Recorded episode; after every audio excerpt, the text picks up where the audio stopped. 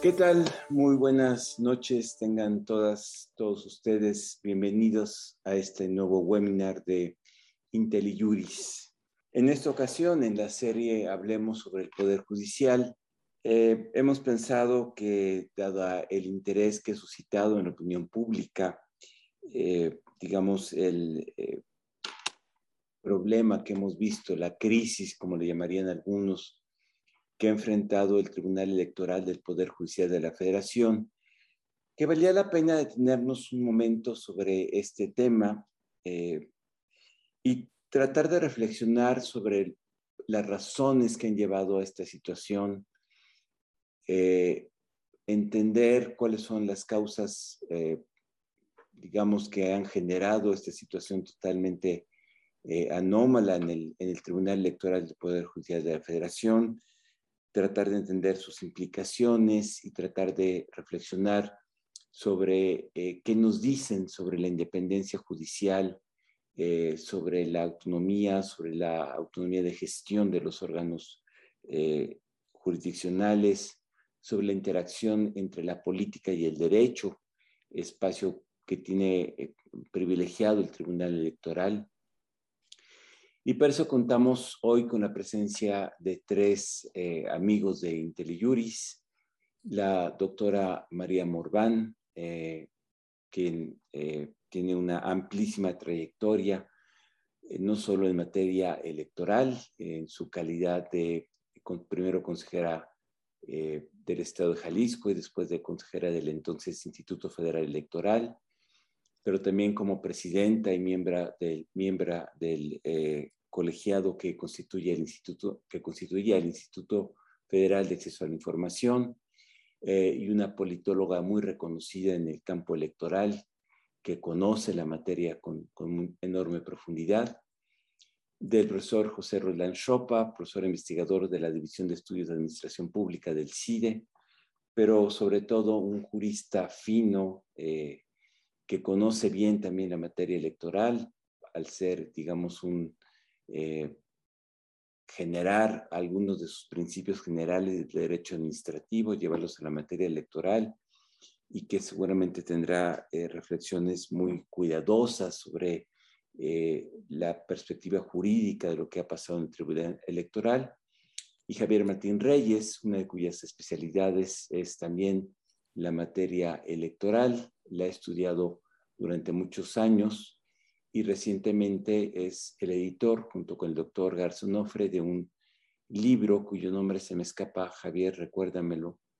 Em, le, pusimos ni tribunal ni electoral, entonces este caso, pues bueno, es una corroboración de la hipótesis detrás de... Que hace una, una reflexión eh, muy interesante sobre eh, decisiones recientes del Tribunal Electoral y que nos hablan justamente de esta interacción entre la política y el derecho y el funcionamiento del Tribunal Electoral. Está ya disponible en formato electrónico en la eh, página del Instituto de Investigaciones Jurídicas de la UNAM y se lo recomiendo, pero no es la materia de esta conversación. Ahí, ahí la dejo. Creo que para entender el, lo, que hemos visto en días recientes, particularmente a partir de la semana pasada, eh, con un aparente desenlace eh, el día de ayer, no lo podemos entender si no tenemos un punto de eh, reflexión, un punto de comprensión de lo que es la lógica del sistema electoral mexicano y cómo en esta lógica se inserta un tribunal o una justicia electoral, digamos, independiente de la justicia eh, ordinaria, y de cuál ha sido, digamos, en el panorama amplio el desempeño de un tribunal, de un tribunal electoral, que es una jurisdicción de última instancia, que se inserta justamente en esta interacción entre la política y el derecho.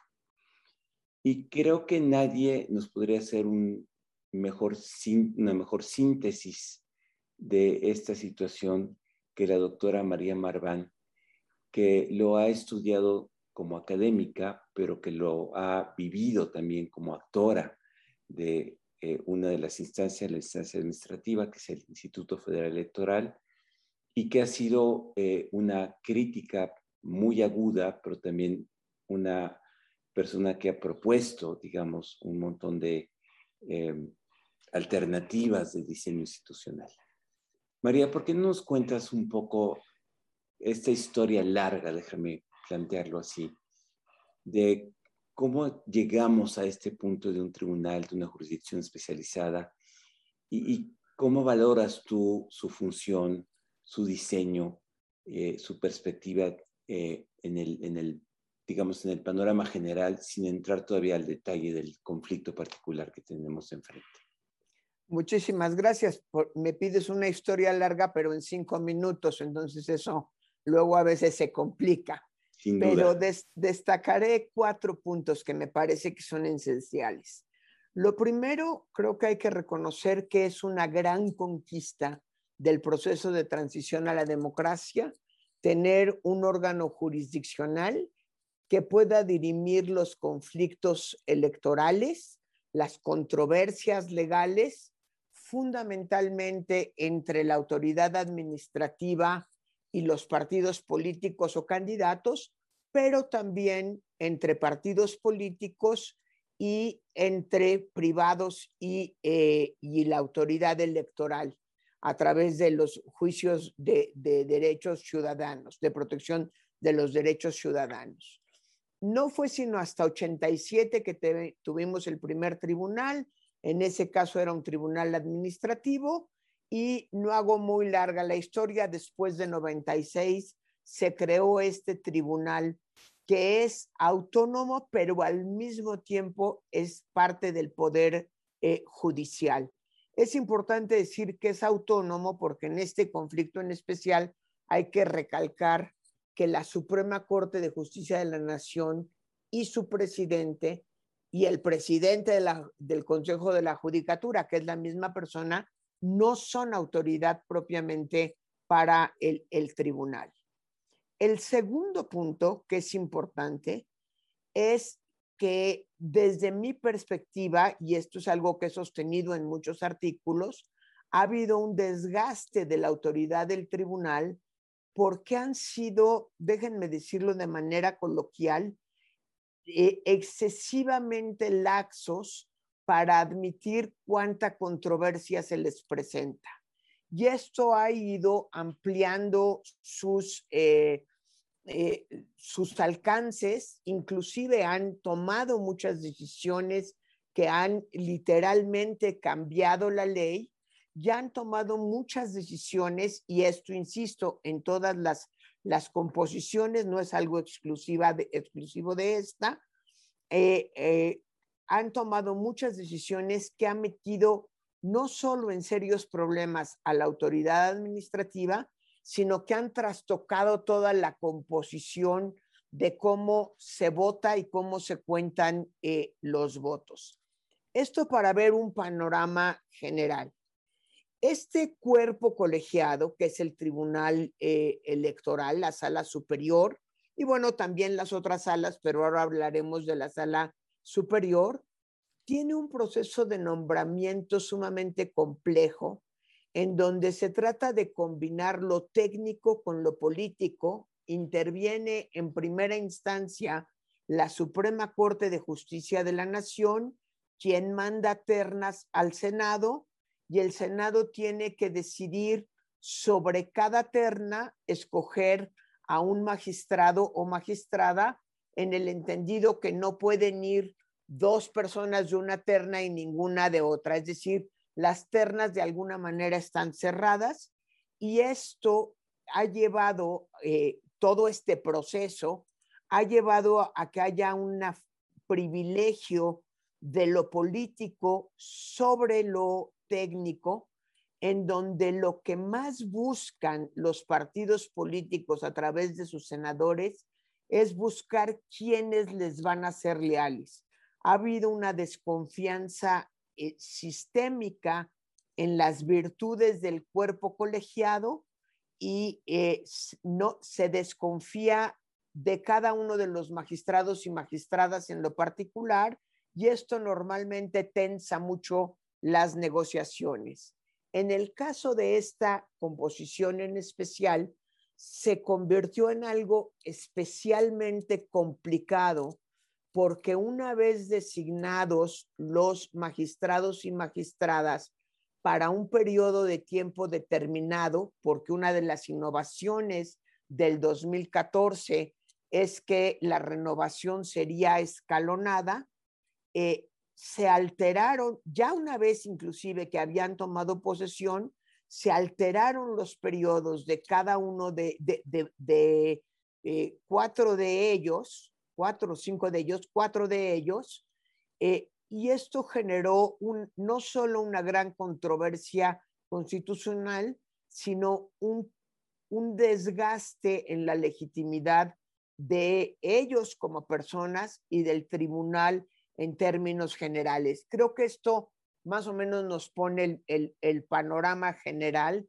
sobre eh, en, qué contexto se da el conflicto que estamos viendo ahora. María, eh, déjame nada más un, un, tema que, ¿cómo evalúas tú en general, en, conjunto, el desempeño del Tribunal Electoral? Eh, pensando quizás no solo en esta conformación, sino también, digamos, en la evolución que ha tenido el Tribunal Electoral.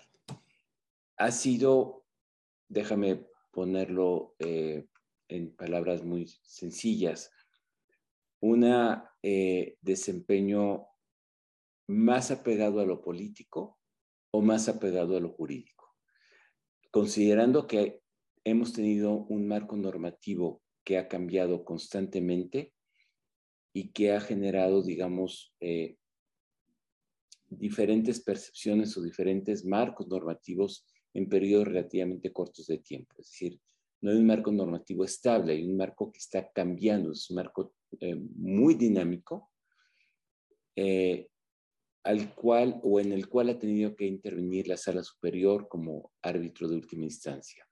¿Cómo evaluarías tú en general, insisto, no hablando de esta eh, integración de la sala superior y no solo hablando de, la sala superior, sino del tribunal. Creo que la forma más fácil de zafarme de tu pregunta sería decir que ha tenido claroscuros. Muy bien.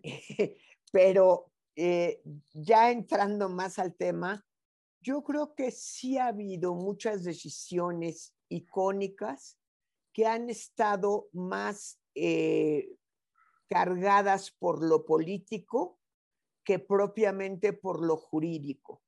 Desde mi perspectiva y haciéndole una advertencia a quienes eh, nos escuchan, a quienes nos ven hoy, que, que tenemos 190 personas, yo no soy jurista, pero sí he criticado en muchas ocasiones que hay muchos criterios políticos en los que o tratan de quedar bien con todos los partidos o tratan de quedar bien con un partido en específico.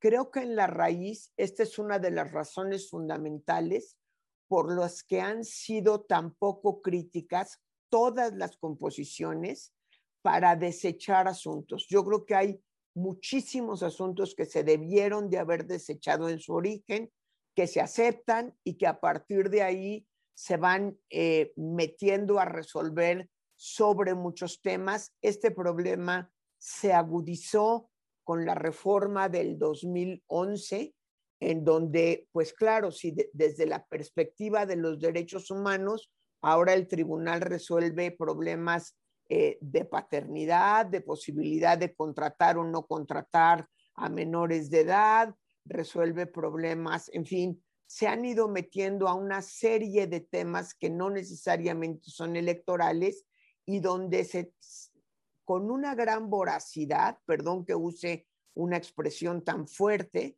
con una gran voracidad han ido ampliando el espectro de su actuación e insisto, en muchas ocasiones complicado eh, el propio proceso electoral.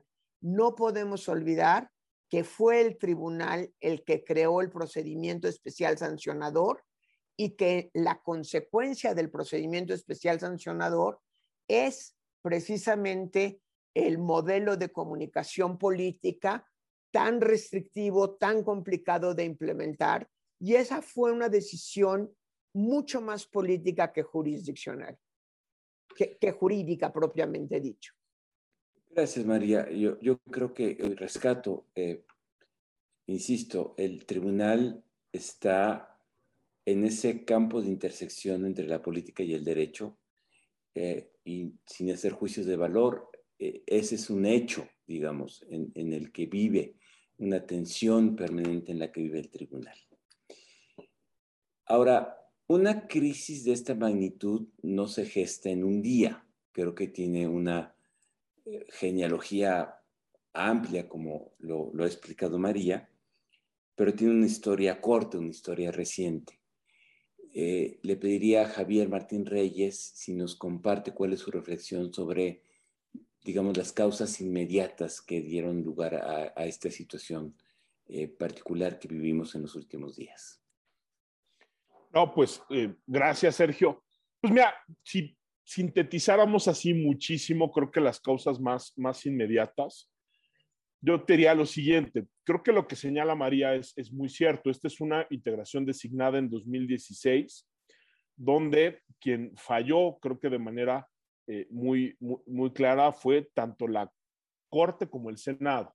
¿no? Este proceso complejo que nos decía María, creo que funcionaría bastante mejor si la Corte hiciera una evaluación genuinamente meritocrática, ¿no? tanto del perfil técnico de las y los designados como de su independencia eh, política. La verdad es que la Corte, con el paso del tiempo, lo que ha terminado haciendo es entrar mucho más a una lógica eh, de cuotas, ¿no? Y es por eso que recurrentemente vemos en la sala superior a personas que provienen del Poder Judicial, que típicamente era lo que peleaba eh, la Corte.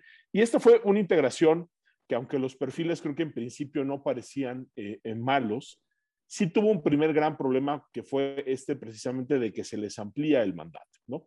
Desde ese primer momento creo que quedó muy en claro que los partidos políticos estaban dispuestos a premiar y a castigar a los integrantes de la sala superior. Creo que no es casualidad, Sergio, que si evaluamos el desempeño entre 2016 y entre 2018, la elección, pues lo que íbamos o lo que encontramos o lo que es posible advertir eh, es un bloque de cuatro o cinco magistrados, en buena medida encabezados por José Luis eh, Vargas, que toman una serie de decisiones que favorecen al poder en turno en ese momento, que pues era evidentemente eh, el PRI. Por eso no se anula la elección de Coahuila, por eso se sube al bronco a la boleta, por, por eso se echan abajo los lineamientos de cancha pareja que afectaban principalmente en ese momento a los gobiernos del PRI que eran mayoritarios. Después de la elección de 2018, lo que vemos es un giro de 180 grados, por lo menos de ese bloque, pero no solo de ese bloque, hay que decirlo. Y creo que ahí había una racionalidad política muy clara, digamos, de este bloque de magistrados. Sabían que habían sido designados por los otros partidos políticos, sabían que las nuevas mayorías tenían una enorme cantidad de instrumentos que podían utilizar en contra de ellos, una reforma constitucional para eliminar al órgano, para hacer renovaciones anticipadas, juicios políticos, reformas de tipo legal para acotar la jurisdicción del tribunal, etcétera, etcétera, etcétera. Y ahí lo que vimos, Sergio, fue una serie de decisiones que ahora, digamos, además de ser malas en términos jurídicos, y eso creo que está muy bien documentado, solían favorecer a la coalición dominante. Por eso le quitan la multa de casi 200 millones de pesos a Morena en el famoso Morena Gate.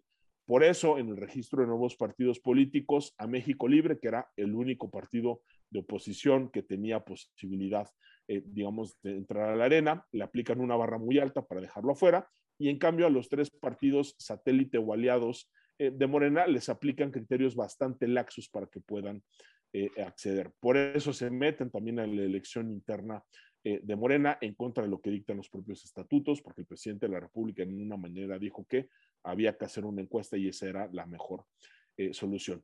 Una constante en todas estas resoluciones, eh, Sergio, se llama José Luis Vargas, ¿no? O sea, digamos, él sí fue un magistrado poderoso y muy influyente, y lo fue tanto que creo que él fue una de las causas de que a los dos años del mandato de la magistrada eh, Yanino Talora como presidenta eh, de la sala eh, superior, se presentara su renuncia en buena medida porque perdió la mayoría, digamos, en el, en el pleno, perdió la confianza de por lo menos cuatro de los integrantes este, ahí.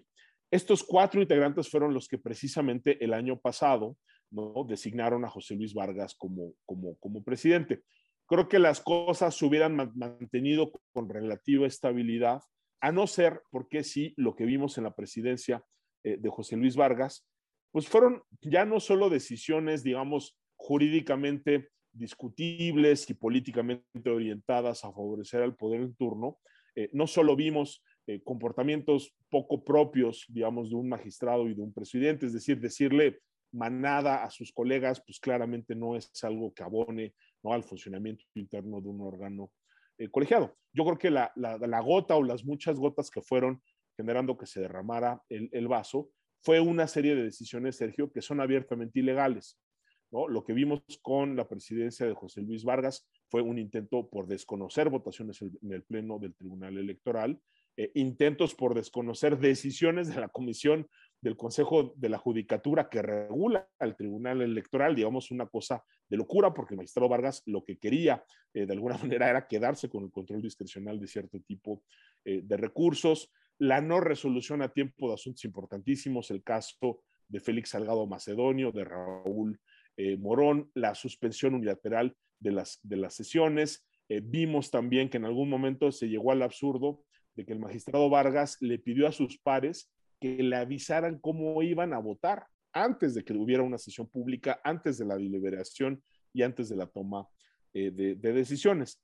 Creo que eso es lo que hace que se genere un bloque de cinco magistrados eh, que claramente le piden al magistrado Vargas eh, que, renuncie, el magistrado Vargas no lo hace y luego pues vimos lo que ya vimos, ¿no? Que también es una serie ahí un poquillo compleja de, decisiones que terminen eventualmente con la discutible destitución de José Luis Vargas, el nombramiento de Reyes Rodríguez eh, Mondragón y luego lo que ya sabemos, ¿no? Una mediación de tipo político por parte del presidente de la Corte que termina con la renuncia de las dos personas que sustentaban con la presidencia, Vargas por un lado y Reyes Rodríguez por, por el otro, y la designación paradójicamente no de un presidente que va a cubrir un periodo de cuatro años, como marca eh, la Constitución, sino la designación de un presidente interino que se va a quedar nada más y nada menos que tres semanas, pues es decir, esto que acabamos de ver en estos días, probablemente, Sergio, lo, se va a repetir en, tres semanas porque esa fue la única solución a la, que pudieron llegar las y los magistrados. Gracias, Javier. A ver, yo, yo extraigo dos notas de lo que acabas de decir.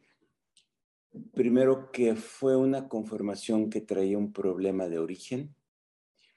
Y dos, que es un pleno dividido, eh, lo cual probablemente no es eh, extraño en órganos colegiados, pero que es una mayoría que se ha ido moviendo en el tiempo, ¿no? Y que ha tenido diferentes conformaciones.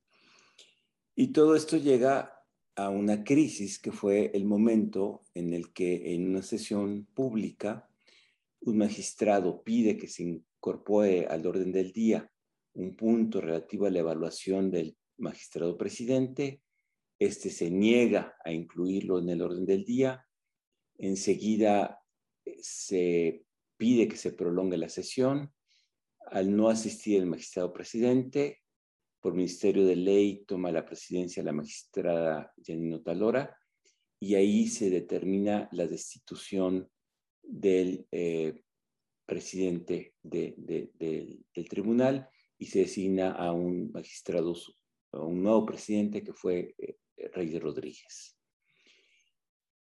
Aquí le, le preguntaría al profesor Chopa desde el punto de vista técnico, ya más allá de las avatares políticos, ¿cómo evalúa este proceso? Y una pregunta recurrente de nuestros, eh, quienes nos acompañan esta, esta noche es si el Pleno en efecto tenía o no tenía facultades para destituir al presidente eh, en funciones. Profesor Chopa, adelante, por favor. Es que es, por supuesto, la pregunta clave aquí, al menos en los episodios que hemos vivido, pero tiene que ver también con, con lo que han expuesto María y el profesor eh, Javier Martín. Y, y, y, aquí nos metemos un poco a la cuestión de cómo funcionan las organizaciones y cuál es la lógica organizacional, en particular de los órganos colegiados. Eh, lo que tenemos es un órgano colegiado. En cualquier colegiado hay virtudes y también hay problemas. Y lo que hemos visto son parte de los problemas que eh, cualquier convivencia humana eh, tiene y en nuestra experiencia, pues por supuesto podemos haber vivido de mayor o, con mayor o menor intensidad las dificultades de los órganos colegiados, pero en buena medida también es propiciado por el tipo de diseño y por las reglas que pueden eh, favorecer o que pueden establecer ámbitos de acción de los seres humanos en donde estos problemas pueden tener reglas claras o bien como en el caso pueden tener reglas, pero eh, que prevén algunas cuestiones y no otras.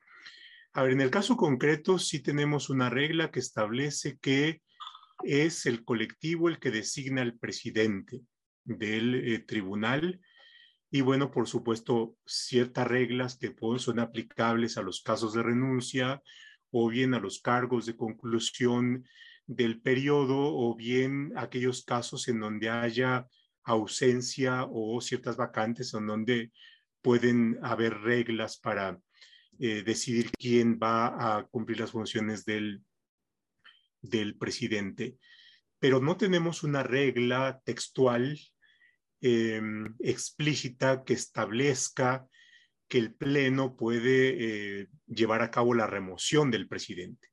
Y ahí es donde tenemos el problema interesante de cómo podemos em, resolver y cómo se enfrentó el, caso con el, con el Pleno. Em, y ahí la cuestión está en sí eh, la interpretación que tuvo la mayoría de los magistrados en el sentido de que en efecto no hay una regla explícita, no hay una regla actual, pero eso no significa que el Pleno no tenga la facultad para llevar a cabo la remoción de su presidente. Y eh, la, técnica a la cual recurre es el que tenemos, eh, tenemos una, eh, un caso de una facultad implícita, ¿sí? Entonces, eh, por supuesto, esta cuestión de la facultad implícita nos lleva a un terreno de interpretación y lo interesante es como cuáles son las bases eh, respecto de las cuales o con las cuales podemos eh, acudir a esta cuestión de la, de la facultad implícita. Y aquí es una, una cuestión importante. El magistrado Reyes, cuando en alguna entrevista yo escuché que esto se refería a una cuestión que el derecho administrativo la usamos. Y efectivamente, eh, cuando hablamos de facultades implícitas las, la, referimos o acudimos a esta forma de resolver cuestiones que no son muy claras en el derecho administrativo, pero no solamente en el derecho administrativo, también en otro tipo de eh, materias. Y la regla, al menos la que nos expresa la, eh, las interpretaciones de los tribunales, es que para hacer uso de una facultad implícita, primero tenemos que tener una regla explícita. ¿Sí? ¿Y cuál es la regla explícita que tenemos en este caso? Es la facultad de nombramiento, de la elección.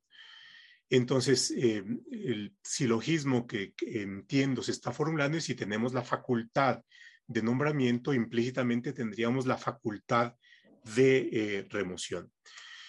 Y junto con esto hay que tomar en consideración otro tipo de cuestiones que la regla de remoción no está prevista para ningún otro órgano em, em, de manera expresa. El magistrado Vargas eh, refería que con esto el Pleno estaba invadiendo las competencias de la Comisión de Administración. Si vemos cuáles son las competencias de la Comisión de Administración, encontramos que tampoco tiene una competencia expresa eh, lo que tiene sí son competencias expresas para llevar a cabo sanciones aplicables a los magistrados, por ejemplo, de salas regionales, y en eso sí la Comisión de, Administración tiene competencias, La otra es, por supuesto, recurrir a esta disposición constitucional de que los magistrados pueden ser sujetos de juicio político y, por tanto, una de las consecuencias del juicio político es la remoción. Pero tampoco aquí, pero tanto, eh, pero aquí hay, hay, hay, que distinguir dos tipos de cuestiones. Por supuesto, la remoción puede llevarse a cabo eh, derivado de un procedimiento de responsabilidades. el juicio político es, un, es, una de las formas posibles de responsabilizar a, en este caso, un, un magistrado y, además a otros funcionarios que tienen responsabilidades altas. Pero aquí, en este caso de la, de la competencia eh, eh, implícita, eh, por lo que pude entender, y, no lo dicen expresamente, pero lo dan, dan de entender, de que no se trata de un procedimiento sancionador o sancionatorio o de responsabilidades, sino se trata de una cuestión organizacional. Se trata de un problema de cómo dirimen conflictos de organización al interior de un, de un colegiado, de tal manera que eh, la vida de este colegiado se recomponga a partir de una serie de problemas y, eh, el profesor Reyes expresó en síntesis cuáles eran esos problemas. Y entonces lo que tenemos que ver es si dentro de la organización y dentro de esas posibilidades que tiene el colegiado para recomponer su problema organizacional, puede llevar a cabo un ejercicio de remoción de su presidente, no de sanción de una persona, sino de remoción como una forma de recomponer la vida de una organización. Em, este es como el problema alrededor del cual eh, me parece que está el, el, problema. Y en principio yo no, em, yo creo que hay eh, base para que el, el, el tribunal haya eh, actuado como lo hizo. Por supuesto, hay una serie de problemas, pero en principio me parece que cabe esta interpretación dentro del margen y del campo que, que, que he estado expresando. Y, y, ahí me, me, quedo para, para seguir con, con, la mesa. Antes de pasar a otra dimensión, quisiera eh, que nos pudieras puntualizar dos dudas eh, recurrentes. Eh, algunos han eh, argumentado que, dado que se trata de un acto de naturaleza administrativa, se requería una norma expresa para poderlo aplicar. Y lo que tú nos has explicado es que en realidad había facultades implícitas. ¿Cómo juega el principio de legalidad en el terreno de las facultades implícitas? Primera pregunta. Y segunda, eh, de tu explicación me parece inferir que tú no ves que se tratara de un problema, eh, digamos, político. Eh, ahorita quiero regresar a eso, sino se trata de un problema de una crisis de gobernanza interna. Es decir, la remoción del presidente no tenía un carácter sancionatorio, sino tenía un carácter de recomposición de, de las capacidades de conducción del Pleno en estas circunstancias.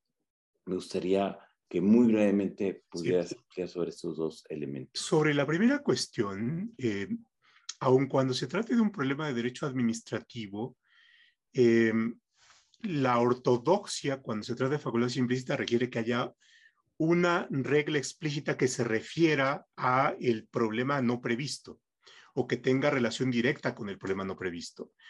En este caso, la regla explícita es la facultad de nombramiento de la cual se derivaría la facultad de remoción. Es decir, si un órgano puede nombrar, puede también remover.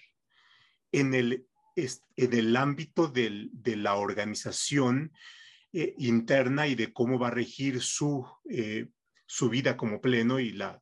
Y la, lo estaban removiendo del cargo, de, del cargo de magistrado, lo están removiendo de la función. Lo están removiendo la función de presidente, ¿sí? De la función de presidente, por supuesto, no del, del cargo de magistrado. Esta sería la, precisión.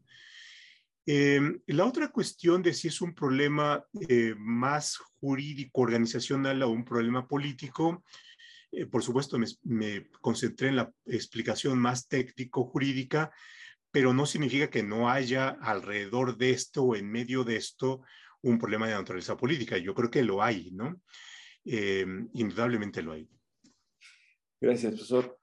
María, eh, estoy seguro que quieres intervenir en la sustancia de lo que ha dicho Pepe, igual Javier, pero eh, con independencia de lo que quieras ampliar, rebatir, eh, ampliar, digamos, exponer, también te haría una pregunta muy, muy práctica. Tú has sido integrante de plenos de órganos colegiados en el IFE, en el Instituto de, Electoral de, de Jalisco, en el, en el entonces IFAI. Has presidido órganos colegiados. ¿Por qué no nos cuentas un poco de tu experiencia? ¿Cuál es la dinámica de estos órganos colegiados? ¿Y cuál es, en tu concepción, eh, la función de un presidente en estas funciones? Entonces, te doy la palabra para dos cosas, para que amplíes, explicites, debatas, cuestiones lo que ha dicho eh, profesor Roldán. Y dos, si aprovecho para que nos amplíes un poco sobre esta pregunta adicional que te he hecho. Empiezo por la segunda parte porque era justo lo que quería yo eh, eh, compartir. los órganos colegiados en, en el mundo, pues, tienen dos maneras de definir su presidencia. O, se define de origen, como pasa, por ejemplo, en el IFE y en el INE, en donde el eh, consejero presidente viene designado como consejero presidente y se acabó la discusión, o bien lo eligen entre sus pares, como sucedía en el, en IFAI, como sucede hoy en el INAI y como sucede, en, de hecho, en todo el Poder Judicial, no, no nada más en, en, en la sala superior.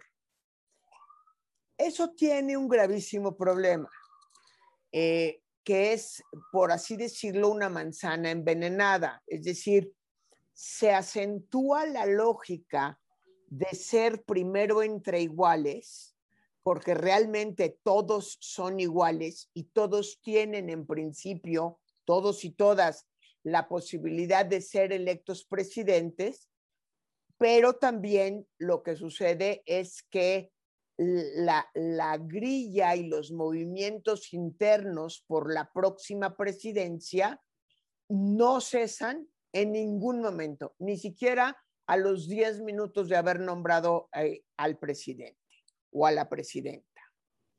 En este contexto, en un cuerpo colegiado en donde eh, entre los colegas se elige quién va, ha de presidir, creo yo que la labor fundamental del presidente es la gobernanza del cuerpo colegiado, la gobernanza de la institución, que parece lo mismo, pero no es lo mismo, son dos partes de un mismo proceso, y desde luego la, eh, eh, el funcionamiento de las labores sustanciales de no poner en riesgo las labores sustantivas de eh, la institución que se preside. Desgraciadamente, en términos generales, hay un deslumbrón en un, permítanme esta palabra tan, tan, tan coloquial, en un contexto de un país profundamente presidencialista, en donde una vez que hay presidente o presidenta la gran mayoría de las instituciones, de los pares, de las invitaciones a medios, inclusive las invitaciones al extranjero, etcétera, se dirigen al presidente y el presidente tiene la posibilidad o no de compartirlas con el cuerpo colegiado en la medida en la que respeta este trabajo con eh, sus colegas. En el caso específico de la elección de Vargas fue una elección complicada que venía ya de eh, la renuncia que pues podríamos llamarla de manera menos eufemísticamente remoción, porque hubo injerencia externa para solicitarle a la, magistrada Yanino Talora que eh, por favor renunciara. En ese contexto se elige a Fuentes, quien ahora queda en, eh, la presidencia, Y cuando Fuentes busca una reelección, eh, pues otra vez se tensan mucho todas las relaciones entre ellos. En este contexto, el magistrado Vargas fue incapaz de ver la debilidad intrínseca con la que fue elegido.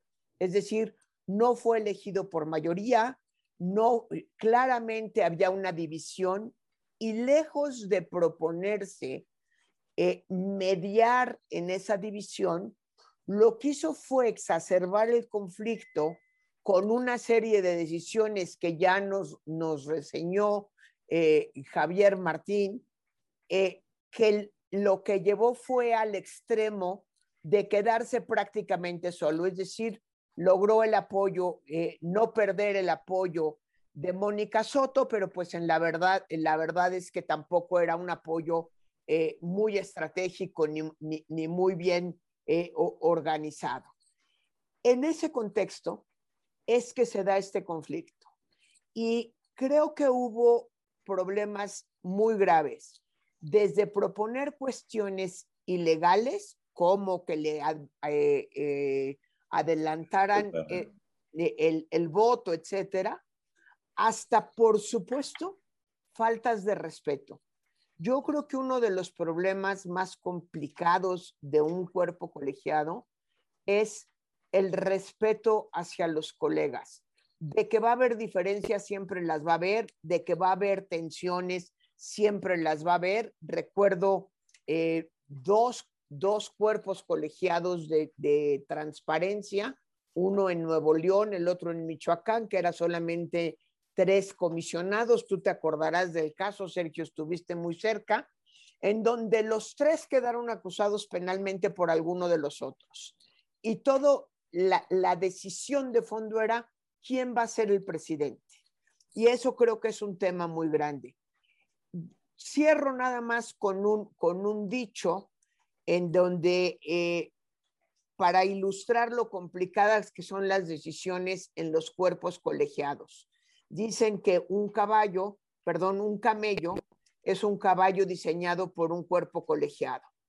Eh, pero hay que acercar posturas, aunque nos quede o un camello o un dromedario.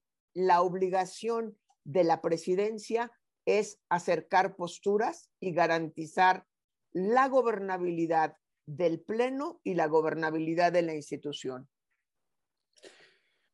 Gracias, María. Creo que es eh, muy eh, interesante lo que nos dices porque explicas muy bien la lógica de los colegiados y las tensiones que se generan en ellos y las funciones de un presidente.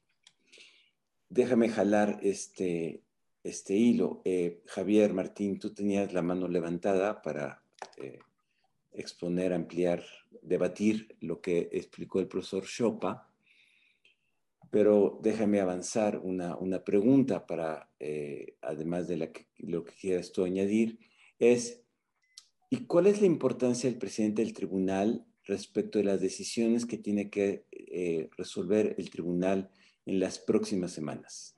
Pues estamos justamente al final del proceso electoral hay varios temas controvertidos que están en la mesa del tribunal y por qué es importante que el tribunal recupere su gobernanza y cuál es la función del presidente en estas decisiones que tendrá que tomar el tribunal en las próximas semanas. Adelante, Javier. Vale, eh, pues muy rápido, digo, más que con, controvertir o discutir lo, que decía el, el, profe Roldán, eh, porque creo que ciertamente eh, hacer un argumento de que existe una facultad implícita del Pleno para remover en buena medida porque existe la facultad explícita para, para, nombrar, sin duda es una de las vías mediante las cuales creo que se podía construir esto, ¿no? Y creo que es un argumento atendible, sobre todo pensando pues en lo que nos explica María. Estamos en un órgano entre pares, ¿no? creo que esto es lo que nos llevaría también a pensar si, si estos diseños son los más adecuados.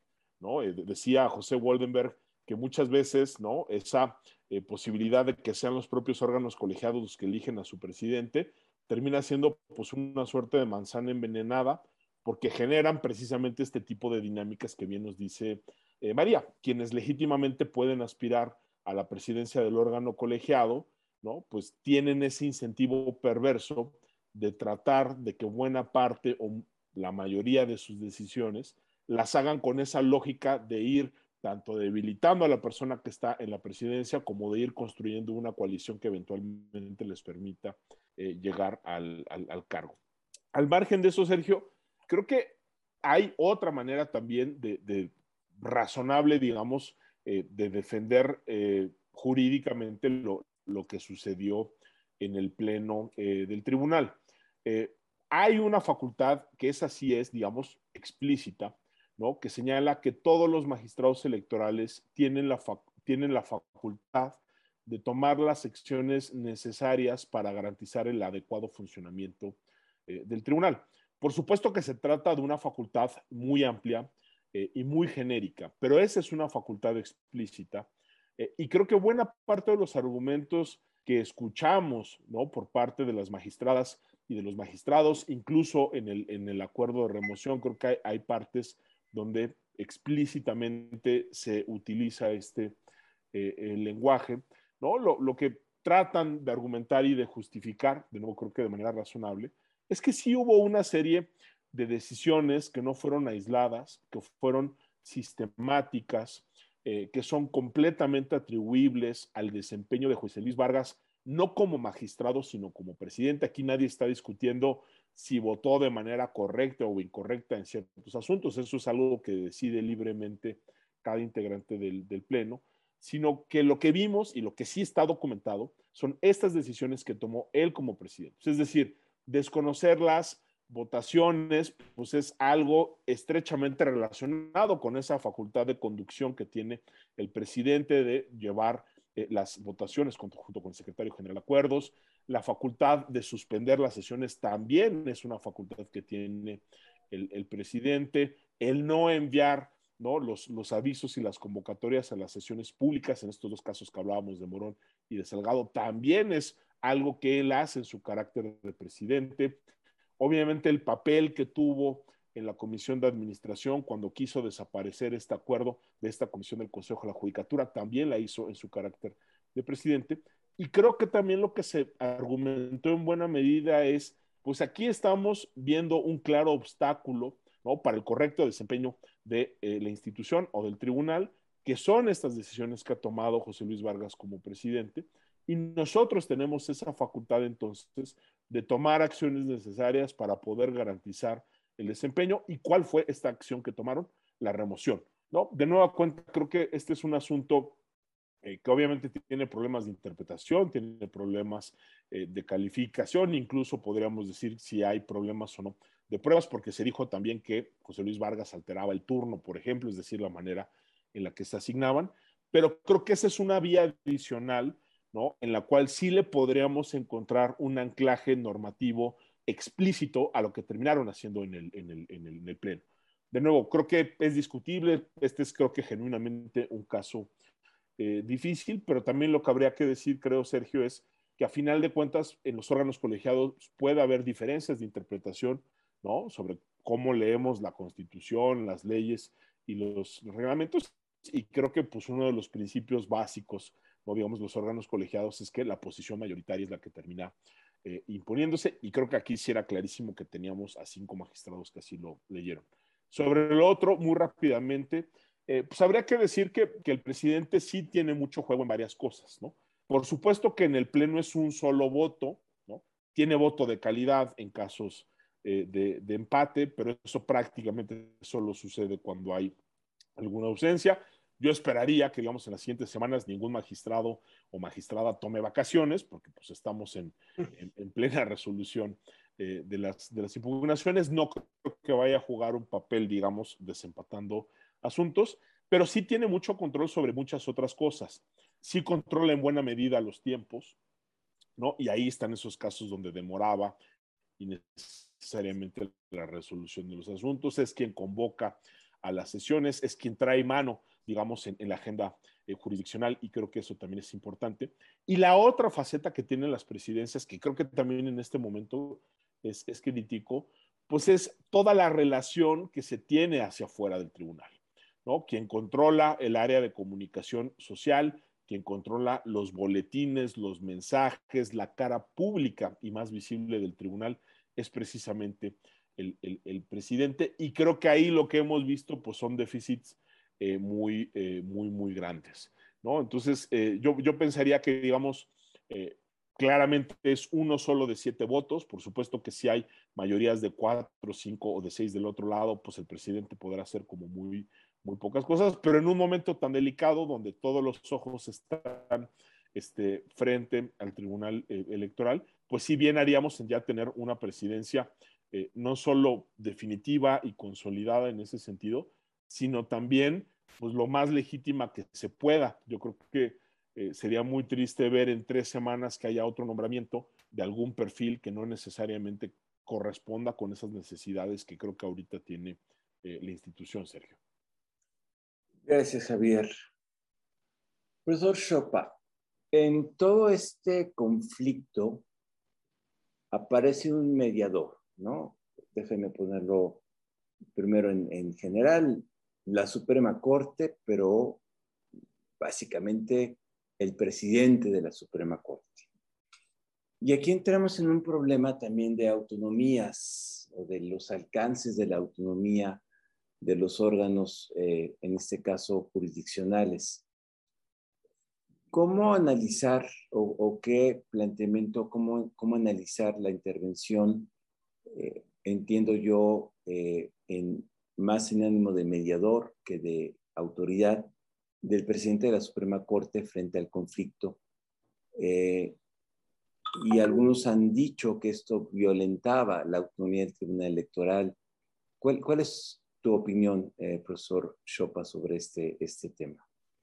No, es un tema bien interesante y por supuesto delicado. Em, ahora, yo creo que hay que tomar en cuenta en la respuesta varias cuestiones. La primera, por supuesto, es que el Tribunal Electoral es un tribunal autónomo, pero está integrado a un cuerpo del Estado más amplio que es el Poder eh, Judicial de la Federación, en el nombre está, y que en la estructura organizativa no es del todo autónomo si tomamos en cuenta, por ejemplo, que el Consejo de la Judicatura tiene una participación en la Comisión de Administración y la Comisión de Administración tiene atribuciones relevantes para la organización, la estructura, las decisiones eh, concernientes al Tribunal Electoral. Entonces ahí supuesto, es que eh, estamos hablando de, un poder en general del Estado y que, por supuesto, en esto también hay un ingrediente político eh, involucrado. La otra cuestión, ya en el caso concreto, es, en efecto, el presidente de la Corte eh, recibió, por una parte, a los... a, los, a la mayoría de magistrados, luego recibió, entiendo, al magistrado Vargas y posteriormente o junto con o al lado de llevó a cabo declaraciones públicas y tuvo una reunión con el presidente de la República. Digamos, si juntamos todos estos elementos, por supuesto es indudable que el presidente de la Corte tuvo una participación, llevó a cabo un diálogo, y eh, esto lo, puedo entrecomillar, eh, tanto con el presidente de la República y con las partes relevantes en el, conflicto interno. Y esto significa una, eh, una participación. Ahora, yo sería cuidadoso ahí en, el sentido en que esta participación la calificamos como intervención, porque el concepto de intervención puede significar varias cosas. Eh, alguien externo puede intervenir y el magistrado Vargas en su carta nos da luz de que hubo presencia fuerte de factores externos que intervinieron y que fueron parte del conflicto. Y bueno, ahí hay una confesión que me parece relevante y delicada. Em, ahora, mi apreciación, mi impresión es que la intervención del presidente de la Corte fue, em, em, digamos, no fue en el sentido de eh, querer establecer una decisión o de querer establecer una directriz o de tomar una, eh, decisión sobre el sentido y quién debería ejercer determinado cargo, sino que fue una intervención o una participación de carácter más político. Tú has empleado este concepto de mediación. no sé hasta qué grado haya habido una mediación en un caso de este tipo, pero que hubo una participación e intervención en ese sentido, sí. Y que fue uno de los elementos, uno de los ingredientes para al menos establecer cierto estado de cosas. Por ejemplo, esta cuestión de que la presidencia del magistrado Vargas ya es inviable, es, establecer un estado de cosas. Y como establecimiento de un estado de cosas, yo supongo que eh, fue muy relevante para eh, dar a conocer el lugar que, en la apreciación, al menos del presidente, tenía cada uno de los participantes en el, en el tema. Y yo creo que eso, eh, eso finalmente forma parte de los distintos ingredientes que eh, nos lleva al estado de cosas actual. Entonces, ahora, yo sí sería, no tendría como las bases para decir que hubo una intervención que pudiera calificarse como de afectación de la autonomía. Em, eh, pareciera ser que, que, una intervención entre los buenos oficios y entre eh, la declaración de cuáles eran las, las condiciones reales y la viabilidad de que pudiera prosperar una u otra aspiración. ¿no? Y en ese sentido, pues por supuesto que sí hubo una participación y en esos términos una intervención. Gracias. María, estamos ya casi al, al fin del programa, pero hay una pregunta que no puedo dejar de ponerte en, la mesa em, y que se suman a una enorme cantidad de preguntas de quienes nos acompañan esta tarde-noche. ¿Y cómo queda la justicia electoral? Porque no hay que perder de vista, ya lo explicó Javier, que hay una serie de decisiones muy importantes que van a incidir en los resultados electorales finales. Ya había habido un cuestionamiento importante por parte de diferentes eh, frentes de la, digamos, imparcialidad o de la calidad técnica de las decisiones del Tribunal Electoral del Poder Judicial de la Federación. ¿Cómo queda la justicia electoral y a dónde tendría que ir, María? Yo sé que son dos preguntas complicadísimas de responder en tres minutos, pero confío enormemente en tu capacidad de síntesis y de poner en, pocas palabras el, lo que quieras decirnos. A ver, creo que sí es un tema muy relevante. Creo que sí, eh, pues a mí me hay que apelar a la sensatez de los siete, de los cinco magistrados y las dos magistradas, sobre todo de la parte más eh, institucional, porque la necesidad que tienen de tomar decisiones muy pulcras, muy puras en términos jurídicos y no prestarse a cuestiones políticas, eh, si siempre es importante, ahora es absolutamente indispensable. Eh, dije al principio que el tener un tribunal electoral era una conquista y era una de las eh, baluartes más importantes de nuestro sistema electoral, tan importante como el INE, es decir, de nada serviría tener una organización que sabe organizar elecciones, registrar a los electores, etcétera, si no tenemos una organización que de manera independiente puede resolver los conflictos jurídicos y políticos, porque, hombre, electoralmente lo que se está haciendo es repartir el poder, pero creo que dentro de la dificultad de las decisiones, sí podemos reconocer quienes estamos en la mesa, ya bien sea como panelistas o quienes nos escuchan, buenas decisiones del tribunal y malas decisiones del tribunal. No se pueden dar el lujo de que ninguna de las decisiones que tienen que tomar sobre las gubernaturas impugnadas sea cuestionada y se limite como tendenciosa.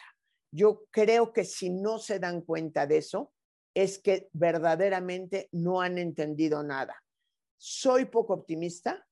Creo que eh, Vargas debió de haber entendido el miércoles pasado que no había condiciones para que siguiera ser presidente, si, si siguiera siendo presidente, y se encaprichó, quiso renunciar, eh, ahondando la crisis de, la legitimidad del Tribunal Electoral. Entonces, creo que es muy claro lo que tienen que hacer. Creo que eh, soy poco optimista, pero espero que así sea. Gracias, María. Eh, y en el último minuto, a Javier Martín le pediría justo este balance. ¿Qué queda? ¿Qué sigue? Eh, tenemos un minuto, Javier, pero me importa mucho escuchar tu, opinión. Mira, yo, te diría, creo que lo, que nos queda son, bueno, una nota positiva es que se solucionan dos problemas. El primero es el de la presidencia de, Vargas, que de alguna manera, pues ya lo ha dicho María, se ha dicho muchísimo. Era evidente que ya no tenía condiciones eh, para seguir. Creo que por una falta de prudencia y de responsabilidad no renunció a tiempo cuando era evidente que ya había perdido y por buenas razones la confianza eh, de, sus pares. Y creo que, bueno, esta solución por lo menos nos permite ahora potencialmente tener una mejor presidencia.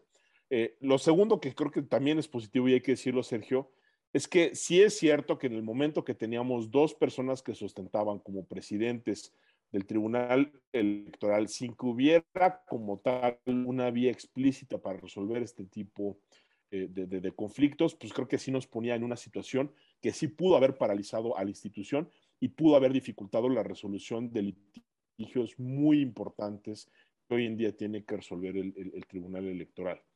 Eh, la cosa no tan buena o francamente mala es que el hecho de que no hayan podido designar a un nuevo eh, presidente o presidenta definitivo, creo que sí nos habla de que pues, esta no solo es una integración dividida, sino fragmentada o casi casi pulverizada. O sea, es muy significativo que cinco magistradas, ¿no? Este, votaron, bueno, cuatro y Reyes votaron a favor de la presidencia del magistrado eh, Rodríguez y que ahora en una nueva votación no hayan podido llegar a un acuerdo para elegir a una nueva persona, quien sea, para encabezar los, eh, los trabajos. ¿Qué sigue? Tres semanas donde creo que el Tribunal Electoral tratará o debería de tratar de demostrar que puede seguir funcionando. Luego, ojalá tengamos una nueva designación muy transparente, muy limpia y ahora sí eh, definitiva. Y luego lo que tendrá que demostrarnos, ojalá el Tribunal Electoral, es que es una instancia que puede resolver los asuntos con credibilidad al margen de las diferencias personales que tengan los magistrados. Si estas cosas no pasan, Sergio, entonces creo que sí podríamos entrar eh, a un escenario donde las presiones por renovar en su totalidad al órgano para tratar ¿no? de, hacer cierto tipo de, instituciones por diferentes vías, van a ser mayores y creo que esa sí sería eh, una mala noticia, no solo para el Tribunal Electoral, sino para todo el sistema electoral y la ciudadanía, porque esto, como decía María, pues son conquistas históricas que han costado eh, muchísimo trabajo, son instituciones importantes, ¿no? Ojalá que quienes están ahorita nos demuestren que sí van a estar a la altura. Gracias, Javier. Pues no me queda sino agradecerles a, María, a Javier, a profesor Roldán, que hayan aceptado la invitación de IntelliJuris de participar en este mesa de debate. Me queda también agradecer a todas y todos quienes nos acompañaron esta noche. El tema da para muchísimo. Creo que eh, a pesar de la hora que hemos dedicado a esto, hay muchísimos ángulos que quedan abiertos eh, lo demuestra la eh, muy activa participación de preguntas que lamentablemente ya no pudimos atender. Es un tema sin duda importante y renovaría la idea simplemente de que eh, IntelliJuris tiene como misión propiciar el debate informado, no la polarización, no el blanco y el negro, sino poder ver los diferentes ángulos de un problema y tener siempre presente que nuestro interés está en el buen funcionamiento de las instituciones y que estos problemas nos ilustran, eh, como dirían, como un médico, porque muestran que hay un problema y tenemos que pensar cómo lo resolvemos para el bien de las instituciones, para el funcionamiento adecuado de la democracia y para tener un funcionamiento institucional en el marco del Estado de Derecho. Muchas gracias a todas, a todos y los invitamos a nuestras próximas emisiones de IntelliJuris. Muchas gracias, buenas noches. Gracias. Gracias, buenas noches. Gracias y buenas, noches.